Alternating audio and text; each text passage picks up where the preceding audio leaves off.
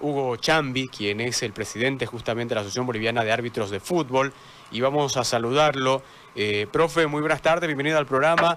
Coméntenos un poquito, por favor, sobre este comunicado que ha elevado la Asociación Boliviana de Árbitros de Fútbol, declarándose en emergencia, eh, y coméntenos un poquito sobre los puntos justamente que trata la carta. Buenas tardes, profesor. No tenemos el, no, tenemos el audio. Si puede activar, por favor, su audio. Eh, profesor, para que podamos escucharlo. Claro que sí. Eh, bueno, buenas tardes primeramente. Ahora sí, sí me escucha. Sí, ahora sí, ahora sí. Claro, muchísimas gracias. No, mira, eh, estaba escuchando atentamente la lectura que le has dado al comunicado de prensa que sacamos y es que es debido a la falta de, de, atención que hemos tenido durante todos estos meses de la cuarentena por parte de la Federación Boliviana de Fútbol y bueno, los árbitros del país que nos hemos reunido, los delegados de todo el país eh, pasado fin de semana, pues están solicitando de que tengamos una atención antes del inicio de las actividades.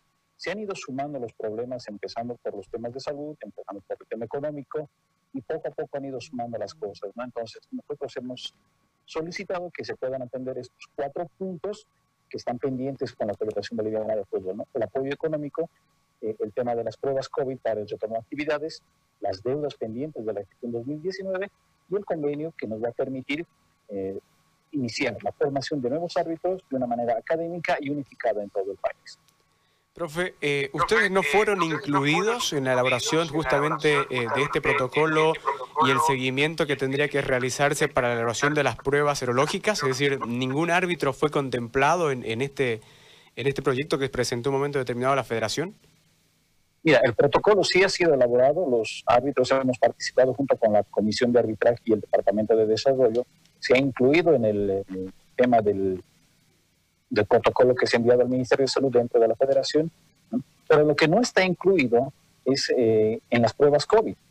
En la última convocatoria que hicieron justamente los, eh, dirigentes de la Federación, señalan que se van a hacer 2.000 pruebas a los clubes, pero no así a los árbitros. Lo que nosotros queremos es que la Federación garantice de que dentro de esas 2.000 pruebas estén incluidos los 150 árbitros de categoría A.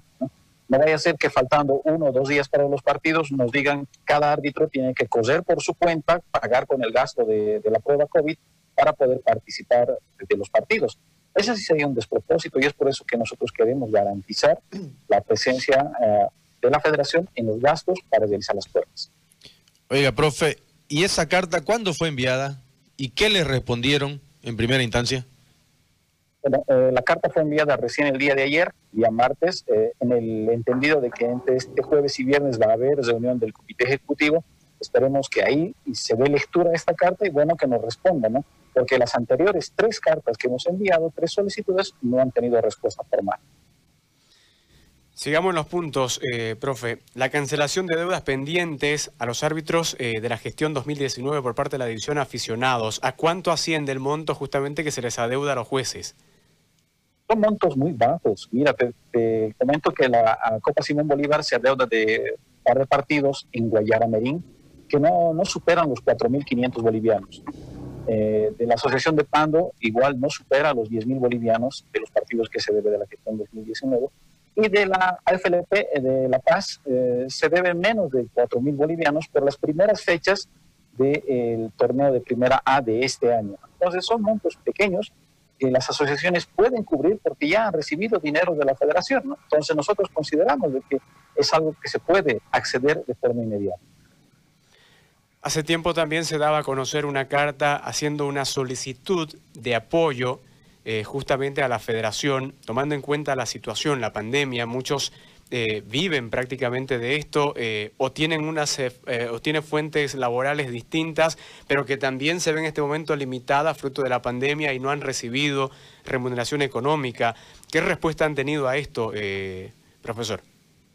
Sí, mira, el apoyo económico que habíamos solicitado, lo interesante es que con todos los dirigentes que hemos hablado, todos, todos han manifestado de que sí, los árbitros merecen un apoyo económico y que se lo iba, que nos iban a otorgar este, este beneficio.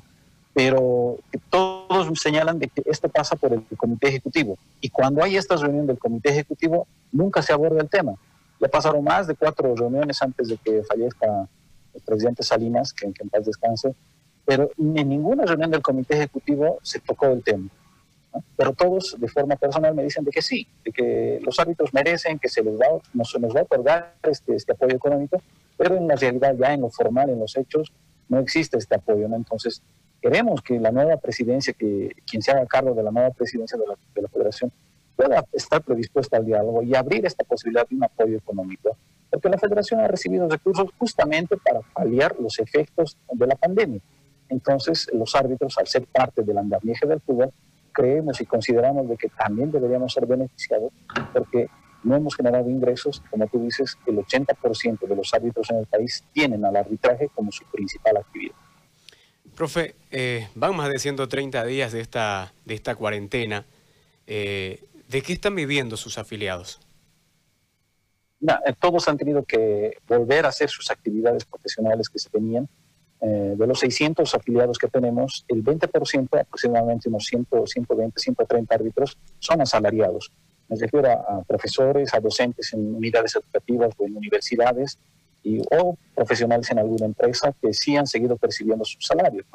El resto, el 80%, pues han cambiado de rubro. ¿no? Algunos han retomado el tema de la abogacía, de la arquitectura, o son contadores que han retomado este tipo de actividades otros han tenido que cambiar de rubro. Te comento, por ejemplo, en Oruro, un grupo de 15 árbitros conformaron y crearon una empresa de deliveries. Entonces, eh, hay otros que se están dedicando a la construcción, hay otros que han retornado a provincia, entonces eh, han visto la forma de generar ingresos. ¿no? Y lamentablemente te comento que el 10% de los árbitros, aproximadamente 60 en el país, ya nos han manifestado su intención de dejar el arbitraje no van a retornar a esta actividad, ya no les, según ellos no garantiza los ingresos económicos, entonces pasada la, la cuarentena eh, no vamos a tener suficientes árbitros, y ahí surge otro problema, por lo cual pedimos que se ratifique el convenio con el CIE, porque al haber esta merma de árbitros no vamos a poder garantizar en algunas ciudades eh, los árbitros suficientes para divisiones inferiores. Ahora, profe, la, cuarentena es larga y ustedes en reiteradas ocasiones han enviado cartas y hasta el día de hoy no han sido escuchados. Eh, ¿Qué sigue? ¿Qué, cómo piensan hacer para que puedan tener respuesta? Eh, ¿qué, hace de aquí para adelante la asociación, tomando en cuenta toda esta situación? Sí, primero, eh, primar el diálogo. Nosotros vamos a insistir en que se tenga un diálogo antes del inicio de actividad.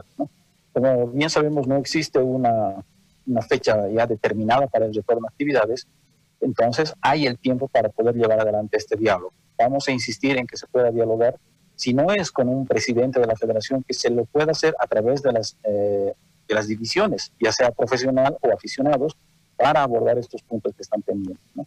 Caso contrario, una vez que se tenga la fecha de de actividades y no hayamos tenido respuesta, bueno, convocaremos, el directorio de la asociación convocará a, a los delegados para ver qué acciones se asumen en este sentido.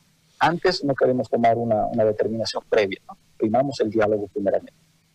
Una consulta más, eh, profe. Eh, durante todo este tiempo usted marcaba, muchos han tenido que eh, retornar a sus otras profesiones, es decir, marcaba usted el tema de la abogacía, hay otros que se están dedicando a hacer delivery, otros han tenido que ir al rubro de la construcción. Eh, ¿le preocupa el estado físico en el cual puedan volver eh, justamente los afiliados cuando retornen las prácticas, cuando retorne el fútbol?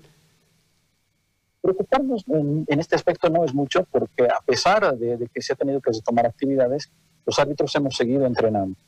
Eh, se han cumplido ya tres ciclos de entrenamiento, dos en domicilio en espacios reducidos y un tercer ciclo que permite los entrenamientos individuales fuera de, fuera de casa, vale decir, en un campo deportivo.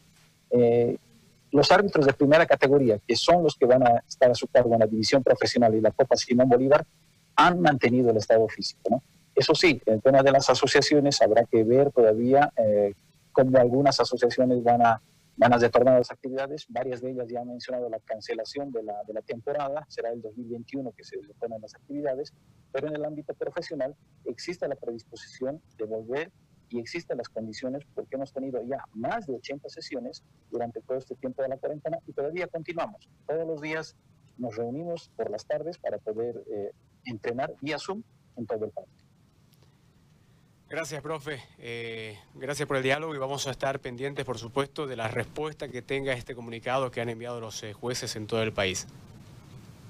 a ti te agradezco mucho este contacto y además eh, puntualizar lo que mencionabas al final, ¿no? de que la asociación como ha cumplido con todos los requisitos que pide el Estatuto de la Federación, lo que nos habilitaría para poder participar en el Congreso de la Federación. Y esperemos que también se tome en cuenta la voz y el voto de los árbitros en las futuras decisiones que vaya a tomar la, Federación, al haber cumplido ya con estos requisitos para ser miembros reconocidos de la Federación. Gracias, profe. Hasta luego, gracias. Ahí está la palabra eh, de Víctor Chambi, el vicepresidente justamente de la Asociación Boliviana de Árbitros de Fútbol. Nuevamente